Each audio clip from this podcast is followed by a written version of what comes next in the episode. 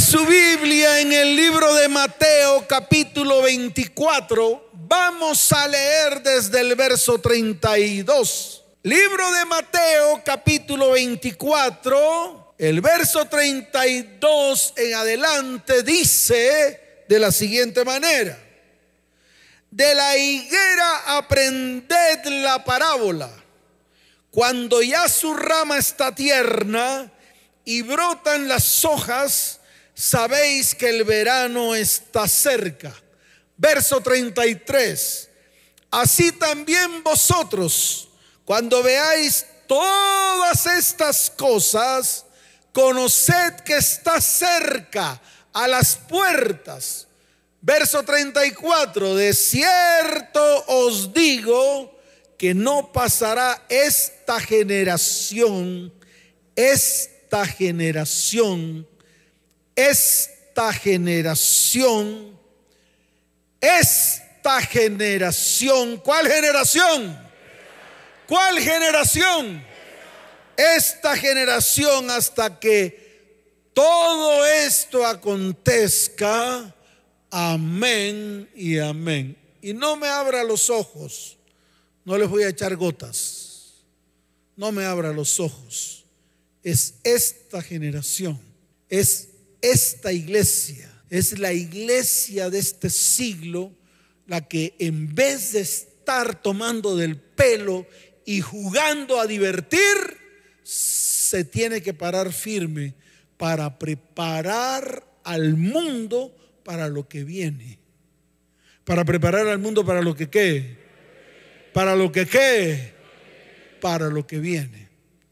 Así que afírmese porque hoy precisamente quiero enseñar lo que va a ocurrir en los últimos tiempos que están descritos en la palabra. Mire, no tenemos que ir a ninguna parte. Usted tiene que ir a la palabra. Ahí va a encontrar todo el compendio de lo que el Señor enseñó a sus discípulos cuando ellos le hicieron una pregunta en el libro de Mateo capítulo 24 verso 3. Mire la pregunta. Y estando él sentado en el monte de los olivos, los discípulos se le acercaron aparte diciendo, dinos, ¿cuándo serán estas cosas? ¿Y qué señal habrá de tu venida y del fin del siglo? Esa fue la pregunta que le hicieron los discípulos a Jesús. Y está en el capítulo 24 de Mateo, verso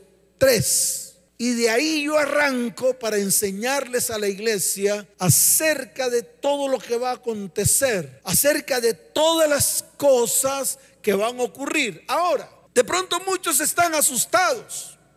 De pronto muchos dicen, ¿cómo así, pastor? O sea que ya no seguiremos disfrutando de esta vida? Pues yo prefiero seguir disfrutando de la vida eterna juntamente con Cristo que disfrutar de un mundo desordenado y vacío. Yo prefiero estar juntamente con Él que estar en esta tierra viendo tanta inmundicia y tanta perversidad. Por eso usted tiene que comenzar a escoger. No se asuste, más bien tome decisiones. Y una de las más grandes decisiones que tiene que tomar es el poder ser transformado. ¿El poder ser qué? Si usted no es transformado, nada va a pasar, se va a quedar. Y se lo voy a volver a repetir porque de pronto esto le clava bien duro en la yugular. Si usted no permite ser transformado, ahí en esa silla se va a quedar sentado. Y ningún ángel va a venir a buscarlo y a llevárselo juntamente con Cristo. Se lo digo. Por eso la iglesia se tiene que preparar, comenzando por usted. Y esa transformación tiene que ocurrir en un abrir y cerrar de ojos. Cuando usted lo permita, cuando usted abra su corazón, cuando usted permita que el Espíritu de Dios, ¿quién? ¿Quién? ¿Quién? El Espíritu de Dios comienza a entrar en su vida. La palabra de Dios comience a hacer cambios en medio de su corazón. Eso es lo que tiene que ocurrir en su vida. Y le voy a decir algo, porque a todos, ¿a quién es? A todos alcanzará este tiempo.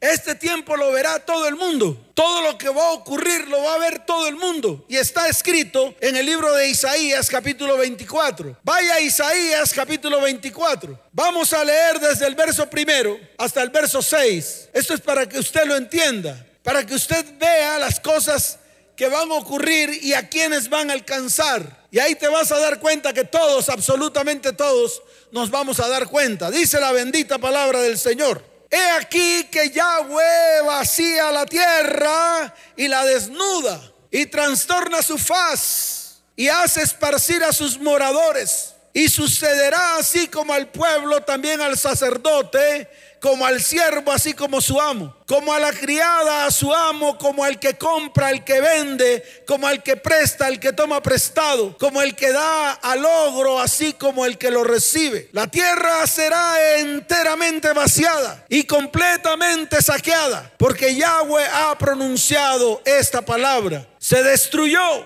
cayó la tierra enfermó, cayó el mundo, enfermaron los altos pueblos de la tierra y la tierra se contaminó bajo sus moradores porque traspasaron las leyes, falsearon el derecho, quebrantaron el pacto sempiterno. Verso 6. Por esta causa la maldición consumió la tierra y sus moradores fueron asolados. Por esta causa fueron consumidos los habitantes de la tierra y disminuyeron los hombres. Amén y amén. Esto es para todo el mundo. Impíos como justos. Todos con sus propios ojos van a verlo.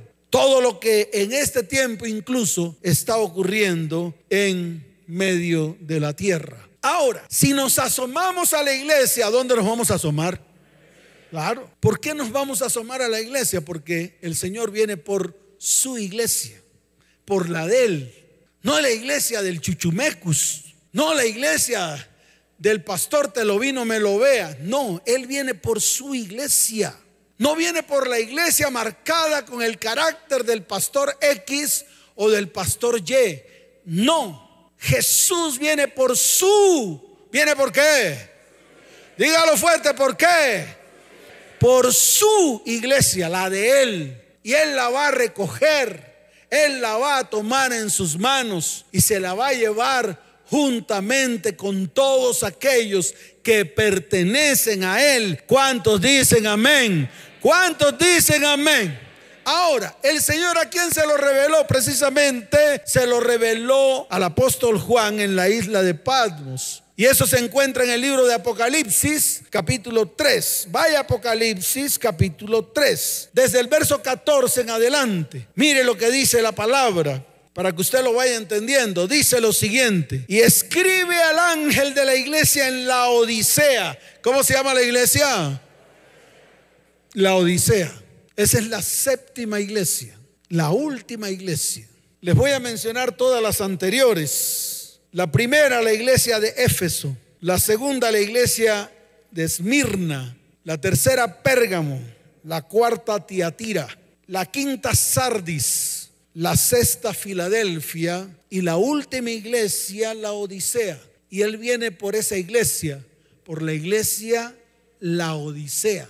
Pastor, ¿cómo sabe? Ahí está escrito. Yo no tengo que inventarme nada. Mire lo que dice la palabra en el libro de Apocalipsis capítulo 3, verso 20. Léalo. Dice, he aquí, yo estoy a la puerta y llamo. ¿Él está donde? Está a la puerta. ¿A la puerta de quién? De la iglesia.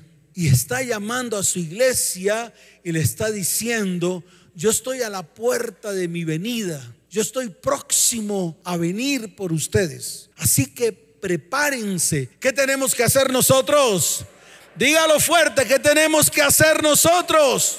Claro, prepararnos. Porque si usted no se prepara, cuando llegue el Señor, usted se va a quedar. Ay, pastor, pero es que yo soy cristiano. De nombre, de parche. Usted tiene el parche de cristiano aquí en la frente. Eso no le sirve para nada. Ay, pastor, ya hice muchos cursos. ¿De qué le sirve a usted llenarse de conocimiento si el conocimiento que adquirió ni siquiera lo puede poner en práctica? Ay, pastor, yo serví, lavé baños, barrí. Todo eso lo hice yo también. Y me creía el, único salvo. Dije, wow. Cuando metía la mano en el inodoro, así con el guante, para limpiar todo lo que otros habían hecho ahí, yo lo metía la mano, yo levantaba la misma mano llena de pura suciedad al Señor y le decía, Señor, estoy haciendo tu obra. Y me creía salvo. Después me di cuenta que eso, lavar el excusado de la iglesia, no me hacía salvo. Y eso es lo que la gente tiene que entender en este tiempo. ¿Sabe por qué? Porque nosotros somos el contexto espiritual de la Odisea que tiene que también ser transformada. Tiene que ser también que, dígalo fuerte que tiene que hacer la iglesia. Claro, tenemos que ser transformados. Así como está escrito, he aquí yo estoy a la puerta y llamo. Si alguno oye mi voz y abre la puerta, entraré a él y cenaré con él y él conmigo. Verso 21, al que venciere le daré que se siente conmigo en mi trono, así como yo he vencido y me he sentado con mi Padre en su trono. Y viene el verso 22 y dice, el que tiene oídos, el que tiene que, ¿qué tiene que tener la iglesia? El que tiene oídos, que oiga lo que el Espíritu dice a las iglesias. Amén y amén. ¿Cuántos dicen amén? ¿Cuántos dicen amén? Dele fuerte ese aplauso al Señor.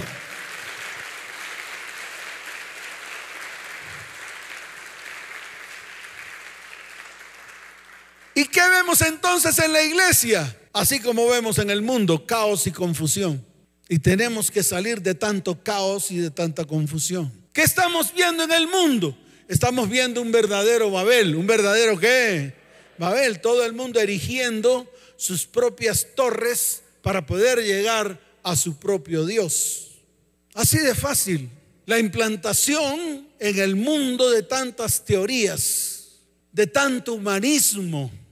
Todos están pensando lo mismo hasta los mismos cristianos, uniéndose con impíos, están pensando lo mismo que piensan los impíos. Hasta la misma famosa alianza de la cual hoy se escucha en esta nación, de cristianos que predican el Evangelio, pero teniendo ideas completamente contrarias al Evangelio, de hombres y mujeres que tienen conceptos personales totalmente distorsionados y contrario a la palabra. Y eso es lo que está pasando. El mundo llenando de ideas totalmente falsas y contrarias, sacando a Dios de todo contexto humano. ¿Y eso a qué nos va a llevar? A la destrucción. Por eso el Señor mandó al ángel para que le hablara a la iglesia del siglo XXI a esta que está aquí y la que está allá, y las que hoy se reúnen en muchas partes, pero con ideas totalmente contrarias a lo que está escrito en el Evangelio. Prácticamente que una de las cosas que el Señor nos mandó hacer fue predicar el Evangelio. Pero la gente está predicando su propio Evangelio y muchas veces predicando el Evangelio del mundo. Por eso muchos no pueden ser testimonio, porque hacen todo lo que el mundo hace. Mas yo te quiero decir algo, iglesia. Es necesario que te apartes es necesario que te santifiques. Es necesario que tomes decisiones firmes en tu vida para que el Espíritu de Dios comience a transformar todo lo que está en ti y todo lo que está a tu alrededor. ¿Cuántos dicen amén? Pero hay que hacerlo. Un amén no es suficiente. Hay que comenzar a ejecutarlo. ¿Sabe por qué? Porque estamos viviendo en los últimos tiempos y la iglesia tiene que prepararse para lo que viene. Y cuando digo esto lo puedo confirmar a través de las escrituras. ¿Sabe por qué? Porque yo no le puedo hablar paja a la iglesia. A la iglesia hay que advertirla. A la iglesia hay que prepararla para estos tiempos difíciles. Mire, está escrito en el libro de Mateo capítulo 24, verso 36. Mire lo que dice la bendita palabra del Señor. Pero el día y la hora, el día y la qué. Nadie sabe ni aun los ángeles de los cielos, sino solo mi Padre. ¿Quién es el único que sabe cuándo es el día y la hora? Nuestro Padre. Diga, mi Padre que está en los cielos es el único que sabe cuándo es el día y la hora. Pero él mismo hace una afirmación clara desde el verso 32, que fue la palabra que leímos al comienzo. Y quiero que preste atención porque aquí está la revelación. De la higuera aprended, ¿de qué vamos a aprender?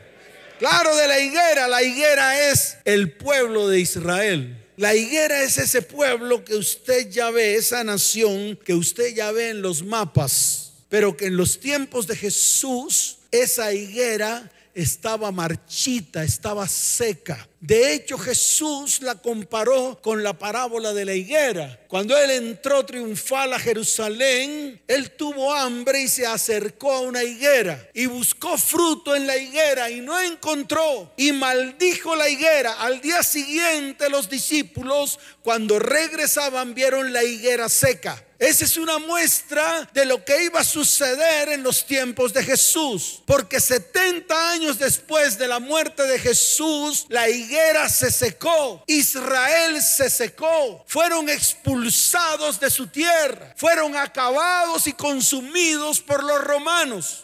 Y todo ese tiempo el pueblo de Israel anduvo errante por todo el mundo. Anduvo errante sin tierra hasta el año 1948. ¿Hasta el año qué? Dígalo fuerte, hasta el año qué? Claro, en 1948, en 1948 se le entrega nuevamente la tierra a Israel e Israel se convierte nuevamente en nación. ¿En quién se convierte Israel? O sea que la higuera reverdeció. Por eso el Señor lo dice, de la higuera aprended la parábola. Cuando ya su rama está tierna y brotan sus hojas. Wow. En 1948 la higuera reverdeció y brotaron sus hojas. Entonces, coloque en el cuaderno esa fecha, mil 948. Y luego el Señor lo dice de una manera clara, de ciertos digo que no pasará esta generación. ¿Cuál? La de 1948 hasta hoy. Entonces miremos quienes están vivos todavía desde 1948 hasta hoy. Todos aquellos que tienen 73 años, los que tienen 76 años, los que tienen 83 años, los que tienen 92 años, los que tienen 40 años, los que tienen 35 años, los que tienen 20 años, los que tienen 10 años. Es más, los que nacieron ayer y los que están naciendo hoy. Todos nosotros pertenecemos a esta generación que no va a pasar, escuche bien, porque nosotros vamos a ver todo lo que va a ocurrir en este tiempo y también vamos a ver el momento y lo vamos a vivir en que Cristo aparezca en una nube y va a venir por su iglesia, va a enviar sus ángeles y va a mirarlo a usted para ver si usted es uno de los sellados por el Espíritu de Dios y pertenece a su iglesia. ¿Y pertenece a quién? Dígalo fuerte y pertenece a quién. Yo no sé cuántos años tenga usted.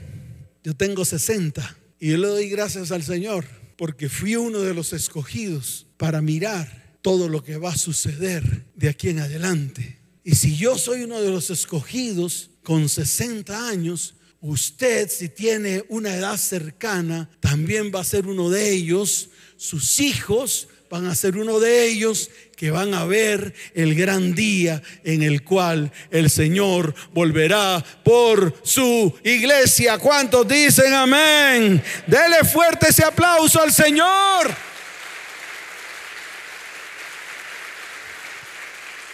Ahora no vayamos lejos. No vayamos lejos, ya nosotros estamos curtidos de todo lo que hemos vivido. Fíjese que hace más de un año vino una gran pandemia sobre la tierra. Dele gracias al Señor porque todavía está vivo. Y si está vivo es porque Dios tiene algo con usted. Porque si no tuviera algo con usted estaría muerto. Entonces, ¿qué esperas? ¿Vas a seguir jugando al cristianismo baratija que hoy se predica? Yo te pregunto, es que yo le tengo que hacer esa pregunta a la iglesia. La iglesia está viendo lo que está sucediendo en el mundo. La iglesia está viendo lo que está sucediendo incluso al interior de la iglesia. La iglesia está viendo lo que está sucediendo en las familias de la tierra. La iglesia está viendo lo que está sucediendo con los niños, con los jóvenes y aún con los adultos. Y todavía la iglesia sigue sentada, divirtiéndose, creyendo que el cristianismo es una diversión. Y yo le quiero decir a todos los que han tomado el cristianismo por una diversión o una religión, se equivocaron, porque va a llegar el momento en que no va a haber cabida. Va a llegar el momento en que usted va a buscar y no va a hallar. Va a llegar el momento en que usted va a querer ser salvo y no lo va a hacer. Va a llegar el momento en que usted va a querer morir y no va a morir de todo lo que va a ocurrir. Entonces yo le quiero mostrar tres cosas que son importantes que usted la tenga en cuenta. Número uno, el regreso de Jesús es seguro. El regreso de Jesús es qué? Claro, es una certeza, es cierto. Así que no crea que no va a suceder. No crea que esto es una fábula. No crea que esto es algo que estamos diciendo desde hace tiempos para acá. Porque sí, no, el regreso de Jesús es seguro. Él lo declaró en el libro de Juan capítulo 14. Vaya al libro de Juan capítulo 14 y lea desde el verso primero hasta el verso 4. Dice la bendita palabra del Señor. No se turbe vuestro corazón. Creéis en Dios. Creed también en mí. En la casa de mi padre muchas moradas hay. Si así no fuera, yo os lo hubiera dicho. Voy pues a preparar lugar para vosotros. Y si me fuere y os preparare lugar, vendré otra vez y os tomaré a mí mismo para que donde yo estoy, vosotros también estéis y sabéis a dónde voy y sabéis el camino. Amén y amén. ¿Cuántos dicen amén? ¿Cuántos dicen amén? El Señor merece un aplauso por esta palabra que nos ha entregado.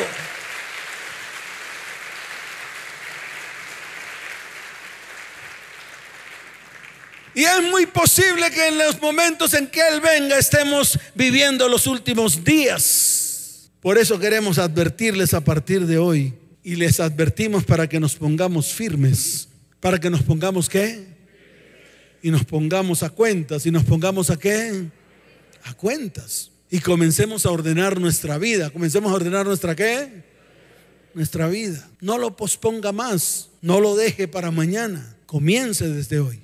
Porque no es fácil. No es fácil ponerse firme cuando parecemos una veleta, cuando parecemos un tamo que lleva el viento, cuando estamos de aquí para allá y de allá para acá, cuando parecemos un yoyo muchas veces abajo y otras veces arriba. Por eso no es fácil pero es necesario que lo hagamos.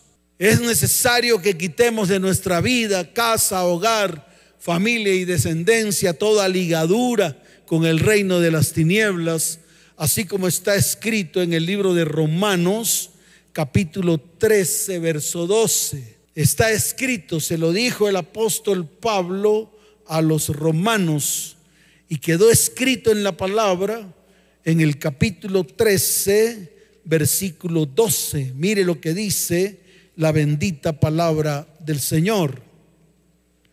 La noche está avanzada y se acerca el día. Wow, ¿cuál día?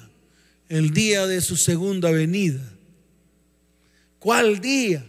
El día en que el Señor aparezca en las nubes. ¿Cuál día? El día en que Él envíe sus ángeles para buscar a sus escogidos. Está escrito, muchos son los llamados, pocos los escogidos. Le invito a que usted forme parte de esos pocos escogidos que van a ser levantados por los ángeles del cielo en el momento en que Él aparezca en la nube con su iglesia. Y mire lo que dice la palabra para que usted lo entienda. Desechemos pues las obras de las tinieblas y vistámonos las armas de la luz. En el verso 13 dice, andemos como de día honestamente no en glotonerías y borracheras, no en lujurias y lascivias, no en contiendas y envidias, sino vestidos del Señor Jesucristo y no proveáis para los deseos de la carne. Amén y amén. ¿Cuántos dicen amén? Por eso el Señor le dijo a sus discípulos que un día Él volvería a establecer su reino y que antes de que estas cosas ocurran, escuche bien, habrían de pasar muchas otras. Y nosotros en estos días estamos viendo muchas de esas cosas que el Señor declaró en su palabra. Vuelva nuevamente a Mateo capítulo 24 y les voy a mencionar algunas. Vuelva a Mateo 24, ahí les voy a mencionar algunas de las que el Señor dijo. Y usted me dice si no están ocurriendo en este tiempo. Dice, verso 5, porque vendrán muchos en mi nombre diciendo yo soy el Cristo y a muchos se engañarán. Verso 6. Y oiréis de guerras y rumores de guerras. Mirad que no os turbéis, porque es necesario que todo esto acontezca. Escuche, pero aún no es el fin. Todas estas cosas van a pasar. Porque se levantará nación contra nación y reino contra reino. Y habrá pestes y hambres y terremotos en diferentes lugares. Y dice la palabra, y todo esto será principios de dolores. Amén y amén. ¿Cuántos dicen amén? ¿Cuántos dicen amén? Todo esto está ocurriendo. Mire, le voy a dar un ejemplo de lo que va a pasar en los próximos años. En los próximos años va a haber un solo gobernante para el mundo, uno solo, con una sola ley para todo el mundo. Le voy a decir algo, varones, ya puede empezar a ser hijos a diestra y a siniestra y con cualquier escoba con faldas que se le aparezca, porque los hijos ya no serán suyos, los hijos no serán de las mamás, las mamás solamente parirán y los hijos serán de la nación. Ya usted no tendrá hijos, porque los hijos los tomará las naciones y harán con ellos lo que a ellos se les da la gana. ¿Sabe por qué? Porque en este tiempo los hombres están cogiendo a sus hijos y las mujeres y los están levantando a patadas, los están destruyendo. Entonces se va a establecer de que los hijos que nazcan no son de las mamás y de los papás. Y precisamente por qué? Por lo que está pasando en este tiempo. Hombres que no reconocen a sus hijos. Hombres que dejan tirado a sus hijos y van y tienen que ir a criar a otros hijos, mientras que los suyos los tienen tirados y abandonados. Eso es lo que va a pasar. Ya los hombres no serán hombres, las mujeres no serán mujeres, serán lo que se les dé la gana de ser. Así tengan pene, pueden ser mujeres. Así tengan vagina, pueden ser hombres. Eso es lo que va a suceder se va a establecer una sola ideología. Esto ocurrió en los tiempos del Génesis con Babel, a través del Nimrod. Y se va a levantar un gobierno el cual en cierto periodo de tiempo va a gobernar países tras países tras países. Entonces imagínense lo que va a ocurrir con el primer país que vaya a gobernar. Las naciones se van a dar balín porque todos querrán el poder. Y ahí vendrán las guerras que dice la palabra. Y ahí vendrán las naciones peleando contra las naciones por el poder del mundo. Para que se prepare, para que sepa en qué convirtió el hombre al mundo. En una basura, sin Dios sin ley, sin principios, sin fundamentos. Por eso en este tiempo el Señor vendrá por su iglesia, una iglesia apartada, diferente, una iglesia que piensa como está escrito en la palabra, una iglesia que no piensa como piensa el mundo, una iglesia santa, una iglesia llena de sacerdotes y profetas sacerdotes porque pueden escuchar la voz de Dios y profetas porque pueden hablar lo que Dios está hablando en este tiempo. Entonces no juegue más. Usted o se afirma en el cristianismo o simplemente sucumbe en medio del mundo. Ay, pero es que Él es misericordioso. Número dos, ¿cómo será el fin? Una cosa es cierta, será repentino e inesperado y la mayoría de las personas no estarán preparadas. Así como ocurrió en los días de Noé, cuando se desencadenó el diluvio y fue declarado por Jesús en Mateo capítulo 24, desde el verso 37 en adelante. Mire lo que dice la bendita palabra del Señor.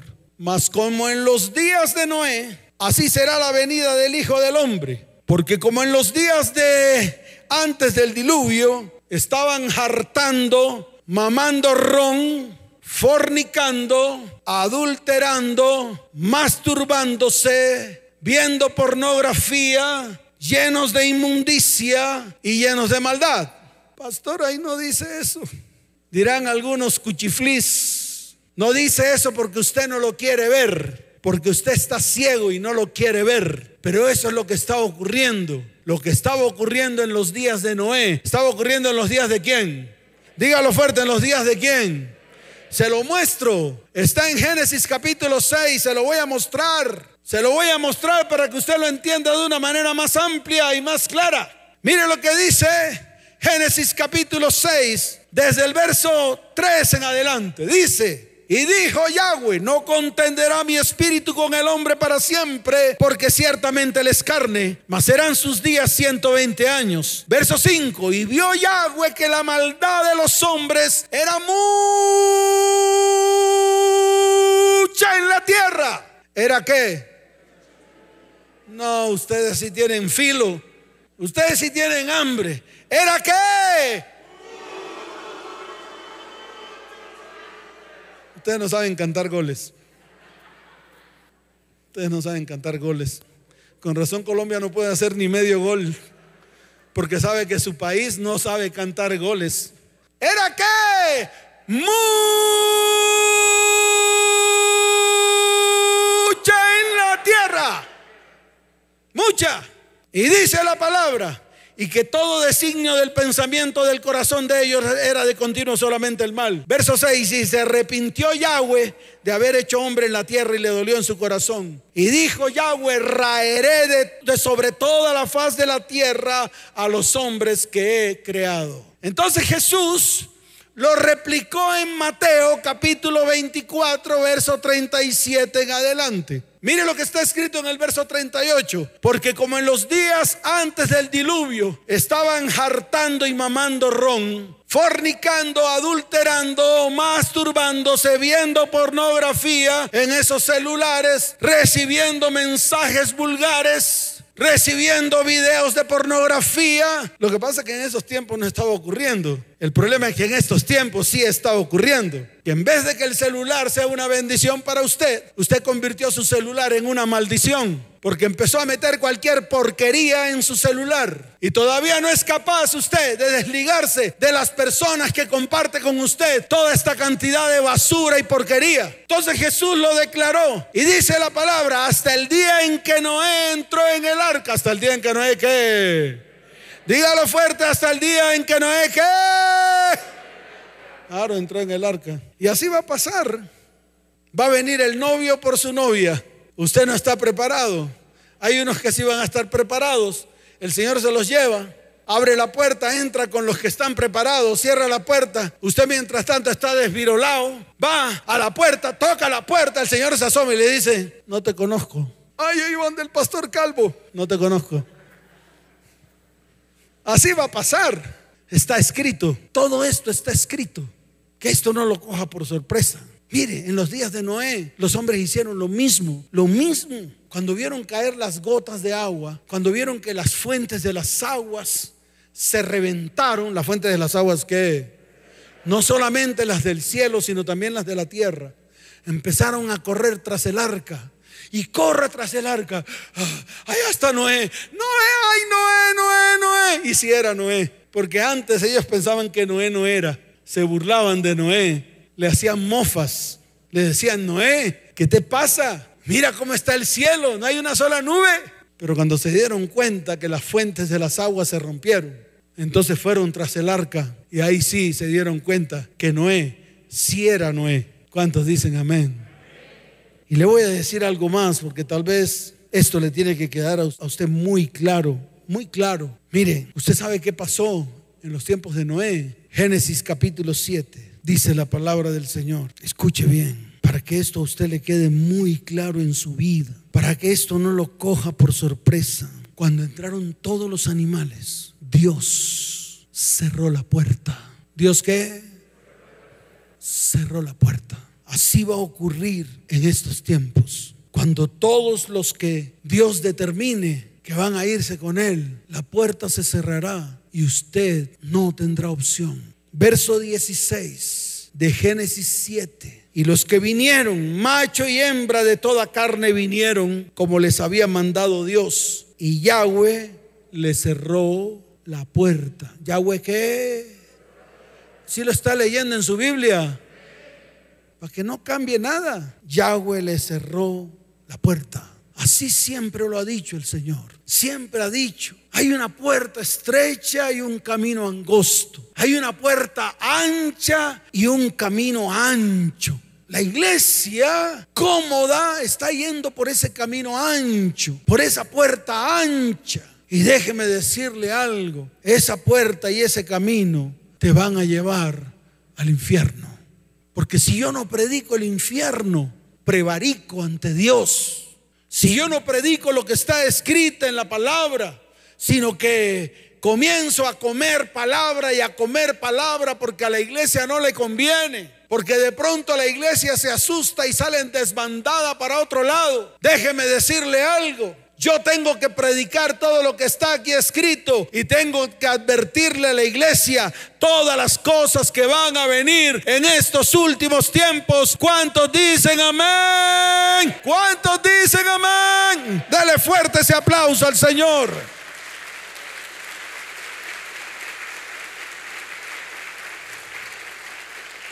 Y número tres. Nadie sabe la fecha y la hora. Nadie sabe la fecha y la hora en que todo esto ocurrirá. Cuando los discípulos de Jesús le preguntaron en qué momento regresaría para establecer el reino, él respondió advirtiéndoles que no fueran engañados por cualquiera que asegurara conocer la respuesta. Pero luego dijo, escuche bien, en cuanto al día y la hora nadie lo sabe, ni siquiera los ángeles que están en el cielo, ni el Hijo, sino solo el Padre. Eso está en el libro de Marcos, capítulo 13, verso 32. Mire lo que dice la bendita palabra. Pero de aquel día y de la hora nadie sabe, ni aun los ángeles que están en el cielo, ni el Hijo, sino el Padre. ¿Quién es el único que lo sabe? El Padre. También lo dijo en el libro de Mateo. También ahí está escrito. Libro de Mateo capítulo 24, verso 36. Pero del día y la hora nadie sabe, ni aun los ángeles de los cielos, sino solo mi Padre. Así de fácil. Entonces vuelvo y le repito, que no le coja este día cabeceando, que no le coja este día como si no hubiese sabido que vendría, que no le coja este día como en los tiempos de Noé, que no le coja este día como le sucedió a las vírgenes, que cabecearon, cinco de ellas tenían aceite, cinco de ellas no tenían aceite. Las cinco que no tenían aceite le pidieron a las que tenían. Y las cinco que tenían le dijeron a las otras, vayan y compren, porque si les damos a ustedes no nos va a alcanzar para nosotros. Cuando las cinco vírgenes fueron a buscar aceite y regresaron, ya el Señor se había ido con las cinco que sí estaban preparadas. Entró a las bodas del Cordero y estas que venían tocaron la puerta, pero nunca pudieron entrar. Así que no importa lo que haya hecho, la iglesia se tiene que preparar. Y la única manera de que la iglesia se tiene que preparar es que nosotros como iglesia preparemos al mundo para lo que viene y hagamos lo que está escrito en el libro de Mateo capítulo 28, desde el verso 19 hasta el verso 20. Mire lo que dice Mateo capítulo 28, desde el verso 19 hasta el verso 20. Dice la bendita palabra del Señor. Por tanto, ¿cómo dice?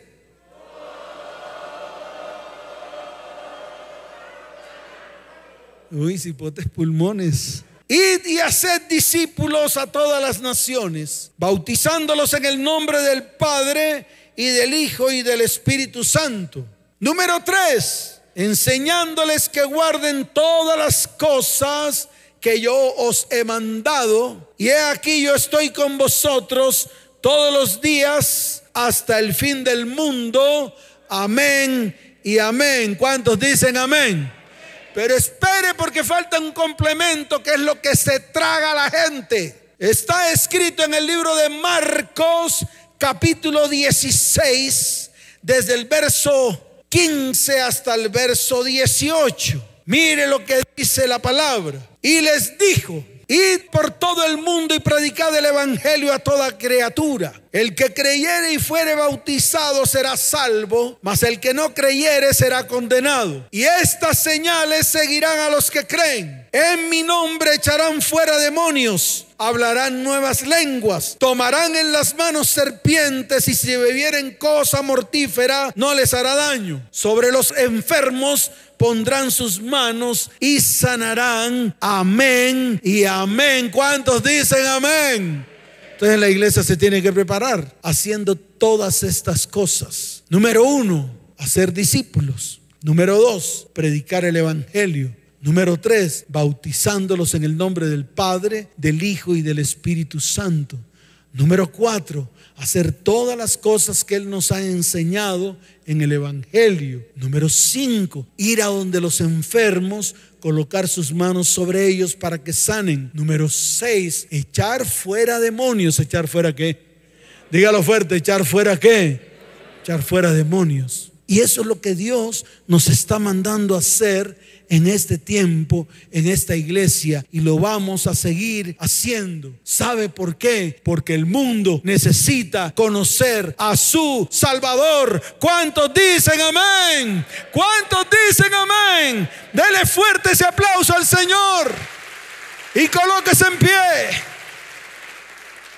Colóquese en pie. Mire, hay una palabra adicional que está en Lucas capítulo 12 verso 43. Tome la Biblia en su mano, porque hoy es el día de tomar decisiones. Hoy es el día de comenzar a prepararnos de aquí en adelante. Mire lo que está escrito en el libro de Lucas capítulo 12, en el verso 43. Para todos los que están aquí y todos los que están allá en la transmisión, dice la palabra, escuche, tome la Biblia en su mano derecha, levante su mano izquierda al cielo.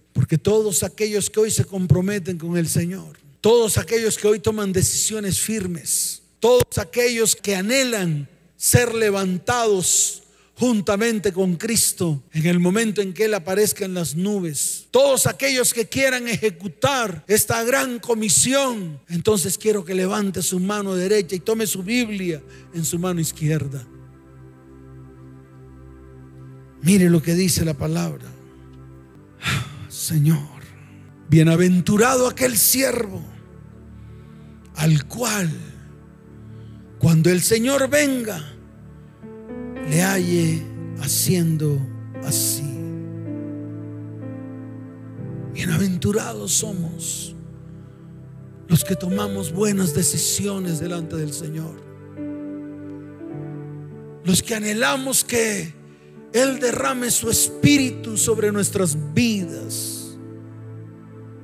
los que anhelamos que en estos últimos tiempos sea derramado el Espíritu Santo, porque vendrá un nuevo Pentecostés como nunca la tierra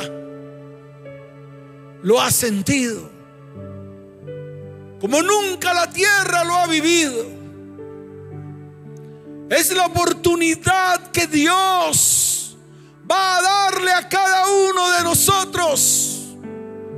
es una oportunidad que Dios nos entrega. El derramamiento de su espíritu en los últimos tiempos.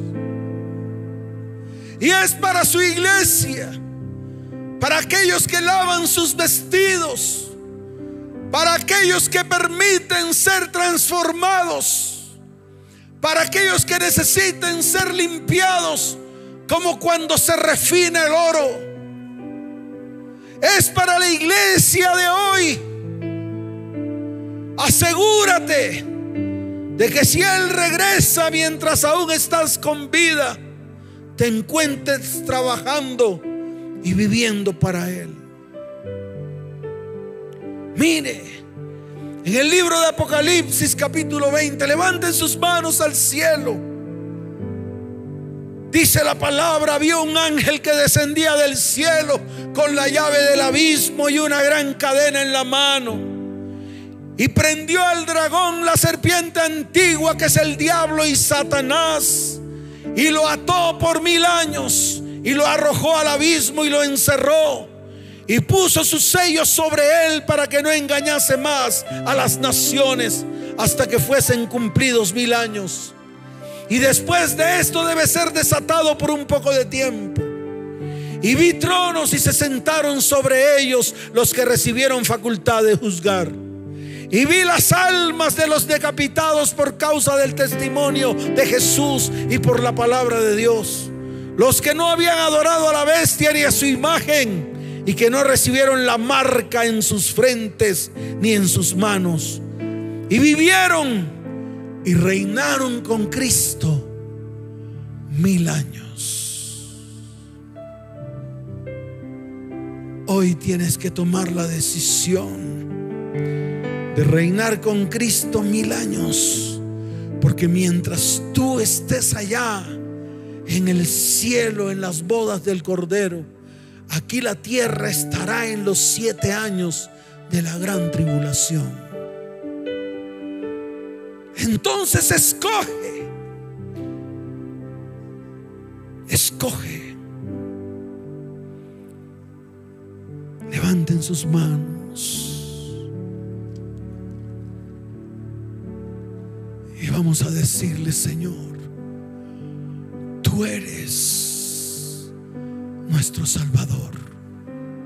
Señor, hoy anhelamos que vengas por tu iglesia.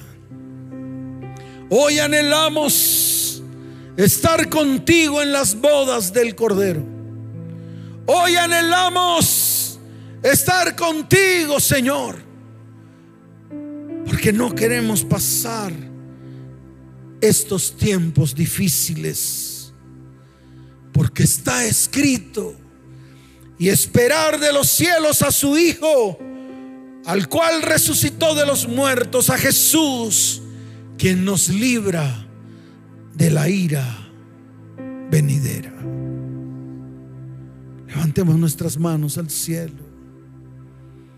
Adoremos al gran Rey de los cielos y de la tierra, al Rey de Reyes al Señor de señores. Levanten sus manos. Levanten sus manos al cielo. Padre, bendice a tu iglesia y a todos aquellos que han tomado la decisión de que cuando Él venga en las nubes y envíe a sus ángeles, nosotros estaremos preparados para irnos con Él. Padre, bendice a tu iglesia. Llévalos en paz y en bendición. Y te doy gracias por sus vidas. En el nombre de Jesús. Amén y amén. Vayan en paz. Que el Señor les bendiga y que el Señor les guarde.